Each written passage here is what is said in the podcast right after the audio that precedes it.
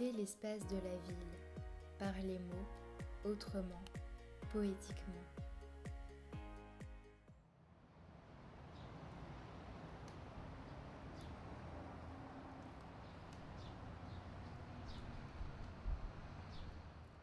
Nous sommes à Montréal, dans le petit parc Blanche-la-Montagne, à deux pas du métro Crémazie et de la 40.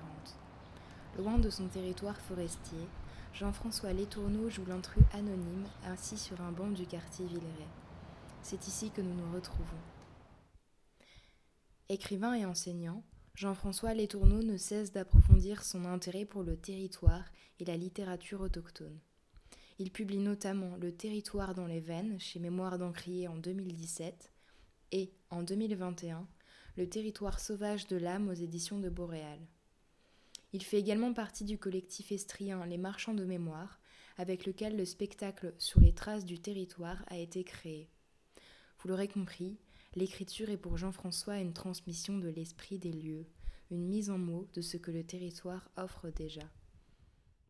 Euh, pour commencer, est-ce que je peux te demander de faire une petite euh, description du lieu? Euh, Donc, tu disais que hum, sur le sentier, c'est Saint-Venant de Paquette, si je ne me trompe pas, il y a une plaque Blanche-la-Montagne.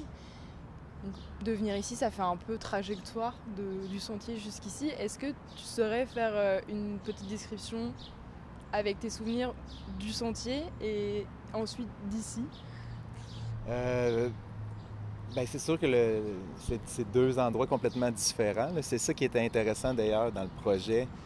C'était de voir comment. Moi, j'ai découvert Blanche la Montagne grâce au Sentier poétique, parce que c'est pas une poète qui est très connue, même si c'est la première à avoir publié, là, euh, une femme au Québec. Mais euh, donc, c'est pas une poète très connue. je l'ai découverte au Sentier poétique, mais là, au Sentier poétique, on est euh, dans la forêt, euh, il y a le chant des oiseaux, le vent, les odeurs. On est vraiment dans un endroit le plus bucolique, on pourrait dire comme ça.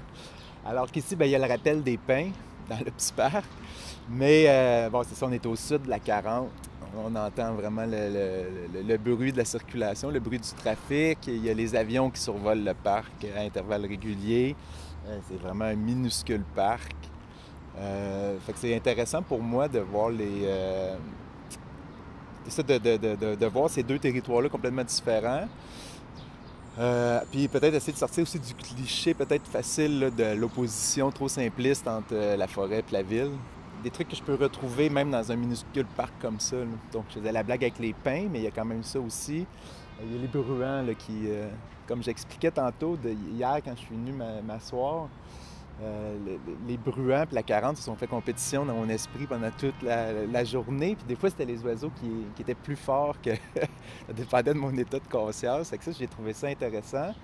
Puis l'autre chose qui, m'interpelle, c'est que au Sentier poétique Blanche-la-Montagne, il y a près de 60 poètes qui ont une plaque au Sentier poétique. C'est probablement la moins connue des 60. Puis ici, quand je regarde les gens qui traversent le, petit espace, beaucoup les gens du voisinage. En deux jours, j'ai déjà revu plusieurs visages qui se demandent c'est qui, qu'est-ce que je fais ici. Mais tu sais, les gens passent dans le parc Blanche-la-Montagne sans probablement savoir qui est Blanche-la-Montagne, sans même probablement se poser la question. Donc, il y a, cet anonymat-là que je trouve intéressant. Et toi, comment tu te sens euh, ici, dans ce parc? Est-ce que tu te sens de la même manière, même corporellement, que dans le sentier. J'imagine qu'il y a des différences. Est-ce que euh, tu vois ça comme une rupture ou comme une continuité? Enfin, Comment tu te sens, toi, dans ce lieu? Ben, C'est drôle parce que hier, je euh, je suis arrivé à vélo, là, donc ça, ça a été agréable de, rouler pendant peut-être une demi-heure, 45 minutes dans la ville jusqu'au parc. Et quand je suis arrivé hier matin, il y avait comme une légère euh, euphorie d'arriver et de découvrir euh, l'endroit. je savais que c'était proche de la 40. mais après ça, toute la journée hier, c'est ça, j'ai eu l'impression de boxer avec la 40, avec ben, ce que j'aime moins de la ville, les odeurs de poubelles, les, bruits de camions, euh, le Starbucks qui, est juste là, On est comme dans l'arrière. Euh, moi, j'aime beaucoup l'arrière-pays. On est comme dans l'arrière-cour d'un Starbucks. Mais hier aussi, je me suis amusé à changer de banc. là, quand je suis arrivé au quatrième banc là-bas, qui est le dernier, là, j'avais vu sur l'arrière-cour euh, du voisinage Fait que ça, changeait toujours comme la, perspective. Parce que le, sentier aussi, on le fait en, marchant, en parcourant. Euh, je me suis jamais assis quatre heures dans le sentier, comme j'ai pu m'asseoir quatre heures hier dans le parc. Fait que cette, méditation-là que j'ai pu avoir dans le parc, ça, je ne l'ai jamais eu au sentier. Cette attention-là, j'avais apporté des livres, évidemment, les, recueils de, Blanche la Montagne. j'avais jamais porté attention, j'avais jamais eu une lecture aussi euh, attentive des textes de Blanche la Montagne que dans le parc ici hier. Est-ce que ça te donne envie de trouver l'immobilité dans le sentier peut-être et de relire Blanche la Montagne ou de marcher ici même s'il n'y a pas beaucoup d'espace euh, pour des allers-retours ben, euh, non, non, marcher ici, l'aspect de déplacement, j'allais en vélo. Puis hier soir, quand je, ben, hier en fin de journée, quand je suis retourné, euh, on dirait que en, pédalant, tout ce que j'avais emmagasiné pendant la journée, je suis arrêté deux fois sur le trajet pour ressortir mon carnet et écrire. C'est comme si l'effort physique avait fait euh, renaître toutes les, sensations que j'avais pu accumuler pendant la journée. Euh, mais oui, c'est vrai que ça pourrait être une bonne idée d'essayer d'aller m'asseoir au sentier, puis de, reproduire un peu l'expérience euh, méditative, de rester. Mais là, je n'aurai pas à boxer contre la 40, je vais avoir à boxer contre les, les moustiques.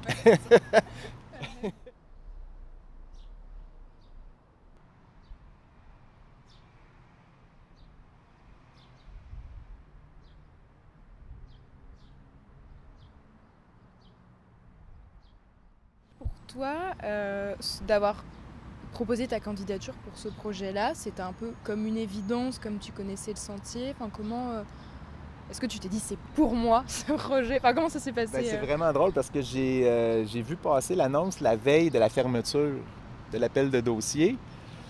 Puis c'est vraiment le, parc Blanche-la-Montagne qui m'a interpellé. C'est vraiment pour ça que je disais, hey, j'ai fait le lien avec le sentier poétique, puis le parc tout de suite, genre, je vais envoyer un dossier. Là, c'est, euh, j'ai comme mieux l'appel, vraiment. Là.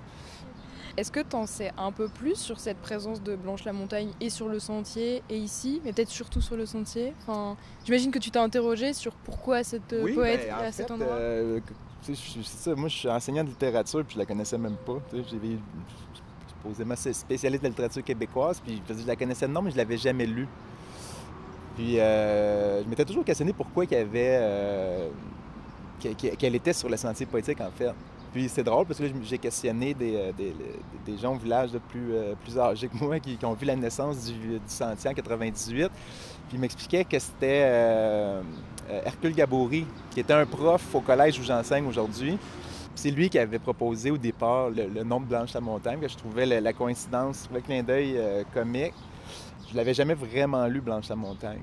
j'ai fait, fait l'effort de, me plonger dans son œuvre. Puis j'ai aussi euh, découvert ben, le, travail de Maud Pilon, qui est une poète, qui a écrit un recueil qui s'appelle Blanche Reboot, puis qui, euh, a écrit le recueil en lisant Blanche la Montagne. C'est un regard vraiment euh, actuel sur une poésie qui, ben, qui est quand même un peu vieillotte, qui est plus ou moins bien, plus ou vieillie, quoi qu'en la réalisant. C'est drôle parce que, bon, des fois, je tombe sur des vers qui sont vraiment géniaux, qui sont un peu noyés dans proche plus début 20e siècle, euh, avec beaucoup, beaucoup de référents religieux, du terroir. des éléments comme ça qui sont vraiment moins intéressants, mais j'ai tombé sur des, euh, des vers là, euh, qui, que, j'ai pris en note. Et alors, par rapport à ça, comment toi t'imagines ton, le dialogue entre ton écriture à toi et celle de la Montagne et qu'est-ce que tu comptes en faire? Est-ce que ces vers-là, tu penses les reprendre? Ben, je, voulais vraiment comme établir un dialogue entre moi et elle. Je voulais passer par. Euh, comme les, premières idées que j'ai eues, c'est vraiment passer par. Euh, ce qui m'amène ici, finalement, c'est la toponymie. Puis euh, j'ai découvert qu'il y a plein, plein de toponymes en son honneur.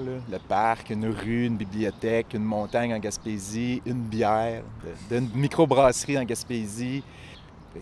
elle s'est transformée en toponyme, mais c'est comme toujours ça un peu le problème avec les toponymes, les gens finissent par ne plus se demander qui elle est. Hmm. Il y a cette question-là des toponymes qui, nous, qui rejoint ma grande obsession du territoire, qui, je pense que c'est ça qui va un peu me, porter. Puis après ça, ben, euh, là, moi, je m'étais vraiment laissé euh, toute la liberté de voir qu'est-ce qui allait euh, émaner de venir m'asseoir ici.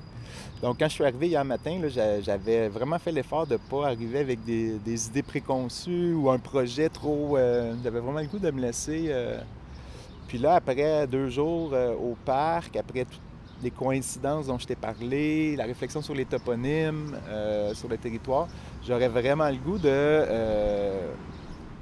partir à Saint-Venant avec un, un truc pour m'enregistrer, puis enregistrer, puis vraiment faire un, genre de voyage en une journée, là, mais partir de Saint-Venant très tôt le matin, là, dès la plaque de Blanche-la-Montagne, puis carrément de m'en venir ici, euh, sur la route, de parler du territoire entre Saint-Venant puis Montréal, puis finir en fin de journée ici, peut-être avec euh, la, IPA Blanche-la-Montagne.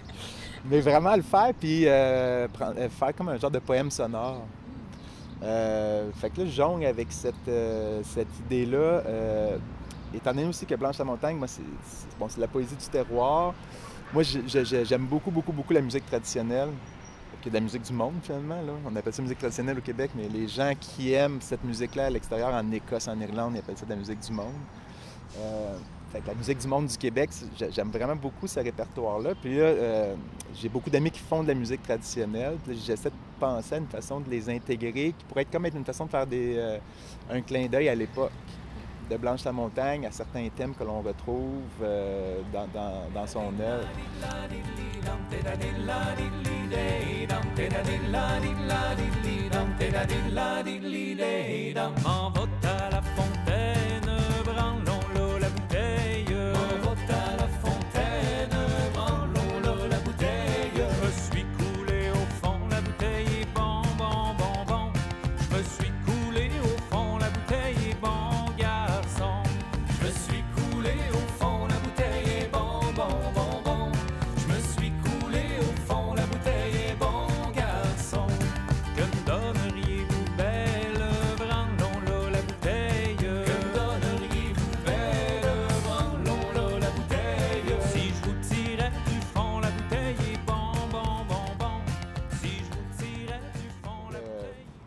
Le mois de septembre comme tel, le, petit 15 minutes de présentation, j'aimerais peut-être faire une, genre de conférence euh, contée poétique. Un peu sur euh, la démarche, juste, mes déplacements en vélo. Il y a plein de trucs que j'ai le goût de, raconter. Fait que euh, peut-être que ça sera en deux, en deux phases. La phase vraiment genre de mini balado entre Saint-Venant et ici. Puis une partie plus conférence comptée pour dire comment j'ai vécu cette expérience-là. Pour revenir du coup sur le thème euh, du territoire, pourquoi ce thème te touche autant Parce qu'il y a eu un déclic Est-ce que, euh, euh, est-ce qu'il est un- euh, dans ton écriture, dans ta vie quotidienne comment tu Ben, euh, le, le- le territoire, dans le fond, c'est. J'ai enseigné. quand j'ai fini mon bac en enseignement du français, je, je- je suis parti quatre ans à Coudjouac, au Nunavik, là, chez les Inuits. C'est là que j'ai eu le, comme le déclic euh, avec le territoire, en côtoyant les Inuits au quotidien, en découvrant la toundra, en découvrant les paysages euh, arctiques puis nordiques, en, m'intéressant à l'histoire et à la culture des Inuits. Bref, tout ça, le, territoire est devenu vraiment un thème important. Puis quand je suis revenu dans le sud, comme on dit, dans le sud du Québec, je me suis commencé à m'intéresser aux littératures des premiers peuples.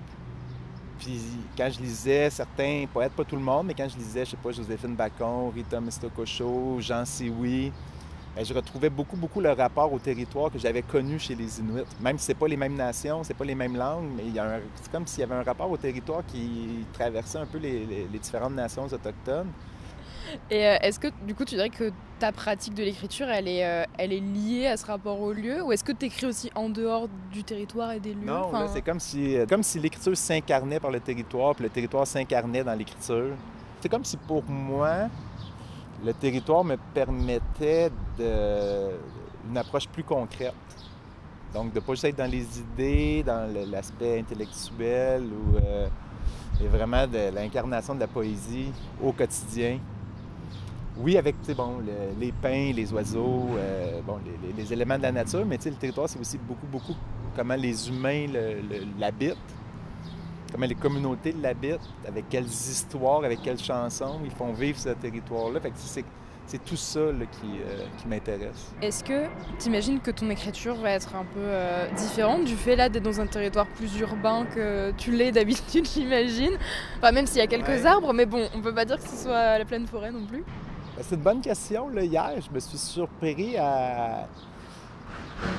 Il y avait comme plein de, de- de- de chansons, de musique, comme peut-être plus de ma jeune vingtaine qui me sont revenus en tête.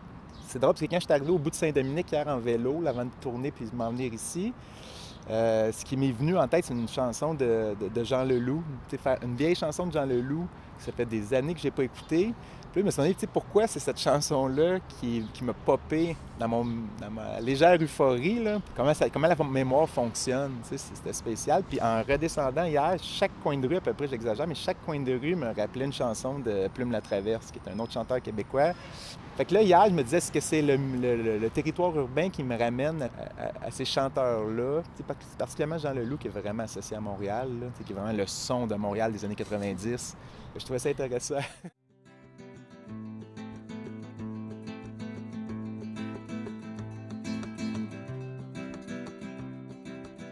parler de- des humains aussi qui habitent sur les territoires. Est-ce que toi, euh, dans ton écriture euh, du lieu, tu te vois un peu comme porte-parole de toutes ces voix qui habitent l'endroit? Est-ce que tu vois plutôt ta propre voix uniquement dans, Ouais, dans le territoire? pas un, pas un porte-parole, mais peut-être un. euh, sais, que juste comme un haut-parleur, euh, quel- quelque chose qui. Ouais, un porte-voix, quelque chose qui va amplifier ce qui existe déjà. Dans mon approche de l'écriture, je, con- je considère que tout est pas mal déjà là. Il faut juste comme développer une attention différente. Il y a une poète qui s'appelle Rita Mestokosho, là, qui est une Inou de la Côte-Nord, tu sais, qu'elle dit que quand elle écrit, elle, de la poésie, elle ne crée pas, elle transmet. C'est toujours quelque chose qui me. Quand j'avais lu ça, j'avais fait Wow, il me semble que ça, ça. Il y avait un écho en moi. Là. Fait que, des fois, on dit, bon, il y a des créateurs, des grands créatifs. Moi, j'ai pas l'impression d'être un créateur, pas du tout, mais j'ai l'impression d'être quand même avoir une sensibilité pour transmettre l'esprit des lieux, l'esprit des gens. Après que Jean-François m'ait confié à nouveau son intérêt pour les coïncidences des toponymes qui font la territorialité, je lui ai demandé si quelques extraits de Blanche la Montagne l'avaient particulièrement marqué. Hier, je me suis amusé aussi à lire euh, le recueil de Maud Pilon, là, Blanche Huibeau. Ce qui est intéressant dans ce recueil-là, c'est que pour chaque poème que euh, Maud a écrit, entre parenthèses, on a le poème de Blanche la- Montagne, auquel, tu sais, l'écho qui se crée. Fait que là, je lisais les deux livres en même temps hier. J'ai lu. Puis là, fait que là, en réalisant Blanche la Montagne, à travers les yeux de Maud Pilon, veut, veut pas, j'ai... j'ai, euh, j'ai ident- j'ai- j'ai identifié, en tout cas, il y a des phrases qui me sont, euh, qui m'ont marqué. Parce que quand on lit Blanche la montagne, bon, c'est vraiment un style euh, classique, euh, un peu vieillot, c'est la poésie du terroir. Il y a des éléments qui, qui me rejoignent plus du tout là-dedans, là, puis c'est un peu normal. Même la forme classique, elle peut devenir un peu ennuyante. Mais c'est ça, il y, avait des éléments de phrases qui m'ont fait réfléchir. Comme par exemple, il y en a, a- dans un poème, ça s'appelle, ça s'intitule Le réveil de l'ancêtre. Je vais lire un extrait, vous allez voir un peu le, le côté vieillot. Après ça, je vais vous dire quelle phrase qui m'a marqué. Sous le sommet du vieux toit, au grenier des mansardes, sont des lits de bois noir, des tapis et des hardes. C'était là que l'aïeul, le vieux maître, dormait. C'était là qu'il couchait dans le temps des sommeils. Le lit étant plus dur, il se levait plus tôt, donnait son cœur à Dieu, puis gagnait aussitôt les champs où se livraient de fécondes batailles. Mais moi, la- le vers qui m'a marqué hier, c'est le lit étant plus dur, il se levait plus tôt. Je trouve ce vers-là vraiment beau. Je trouve qu'il résume bien une certaine époque.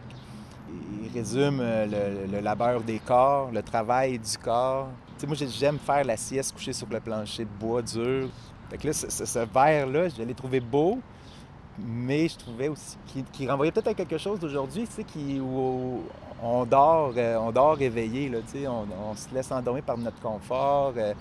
tantôt, il y a, deux... c'est dans le parc, que j'es- j'espionne les gens dans le parc, il y, a, il y deux personnes qui sont venues fumer des joints, à intervalle d'une demi-heure, deux personnes différentes. Puis ils ont fumé leurs joints en regardant leur téléphone tout le long. Fait que là, je me disais, tu dans le temps, quand il n'y avait pas de téléphone, ils auraient fumé de leurs joints en regardant dans le vide. Puis je me suis demandé combien de pensées se sont perdues. C'est ce genre de, réflexion-là que j'ai eu. ah oui, un, autre, que là, je l'ai relu ce poème-là grâce à, justement au recueil de Maude. Le, poème s'intitule Silence. Je suis là, le début, c'est ça qui m'a complètement marqué. L'ombre du soir descend en lente avalanche au front pâle de l'horizon. Je trouvais l'ombre du soir en lente avalanche. Je ne sais pas pourquoi, là. euh, il y- il y avait quelque chose, moi, qui me parlait euh, aujourd'hui. de cette façon-là de décrire. Je trouvais quasiment l'image moderne, mais c'est vieillot, mais je sais pas pourquoi il y a comme quelque chose qui est venu me chercher hier quand j'ai lu ça. Et euh, dernière phrase que j'ai trouvée formidable, il y en a d'autres, mais dernière phrase que je peux te lire, euh, c'est dans, un, euh, dans un poème qui s'intitule L'heure des vaches. fait qu'on est vraiment dans le, dans le terroir. Elle parle des vaches. Elles venaient faisant sonner leurs sabots lourds dans une rayonnante marche, ainsi que du soleil éparpillé qui marche. Et moi, le soleil éparpillé qui marche, je trouvais que l'image était très, très juste pour être capable de me ramener là, en une fraction de seconde euh, dans le village puis dans, au sentier poétique.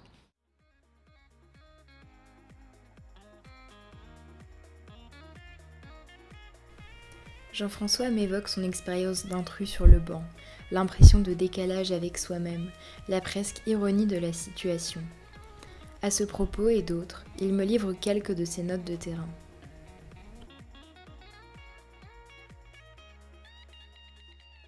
D'être incapable d'habiter pleinement le moment, toujours être en train de, s'observer en périphérie de sa vie. Ici, cette impression d'étrangeté, ce décalage face à, à, sa propre vie était la principale différence entre le siècle de Blanche et le mien. Alors, il ne nous resterait plus qu'à nous réfugier dans l'idée même du territoire. Et cette impossibilité d'y croire, cette incapacité d'y croire s'opposerait à la foi, à l'immense foi de Blanche. Je me suis retrouvé dans ce minuscule parc, dans l'arrière-pays d'un Starbucks.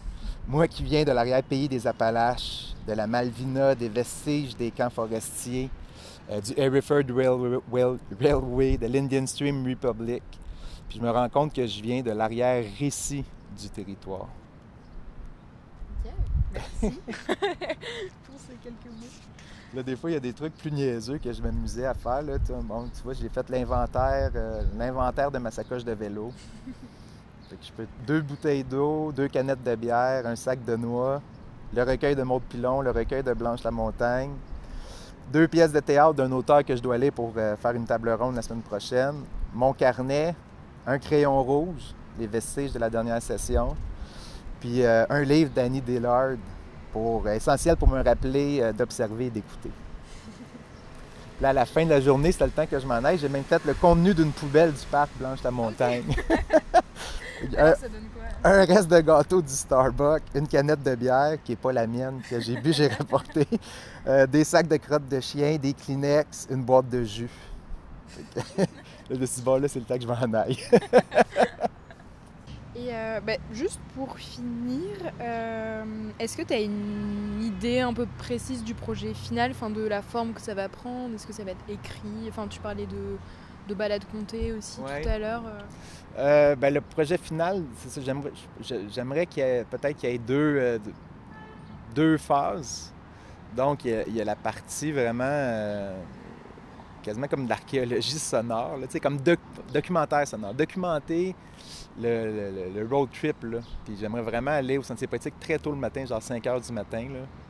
Partir de là, puis arriver ici, puis... euh, donc, cette partie, ça, je ne sais pas trop comment ça va prendre forme, mais sinon, pour la conférence Comté poétique, ce que j'aimerais, c'est intercaler des, euh, passages en prose que, je compterais, là, que je- j'essaierais de pas lire, que j'aimerais compter, qui seraient des anecdotes, des notes de terrain que j'aimerais ré- réorganiser, puis qui seraient plus en, en comptés, intercalés avec des passages poétiques, avec de la poésie, puis euh, de la poésie dans laquelle on retrouverait des, euh, des vers de Blanche la Montagne intégrés à, à ma propre poésie. Puis euh, là, je pense que la partie poétique, ça serait vraiment avec les... J'aimerais m'amuser vraiment avec les toponymes puis la mémoire. La poésie, partout, dehors et maintenant, pour votre écoute.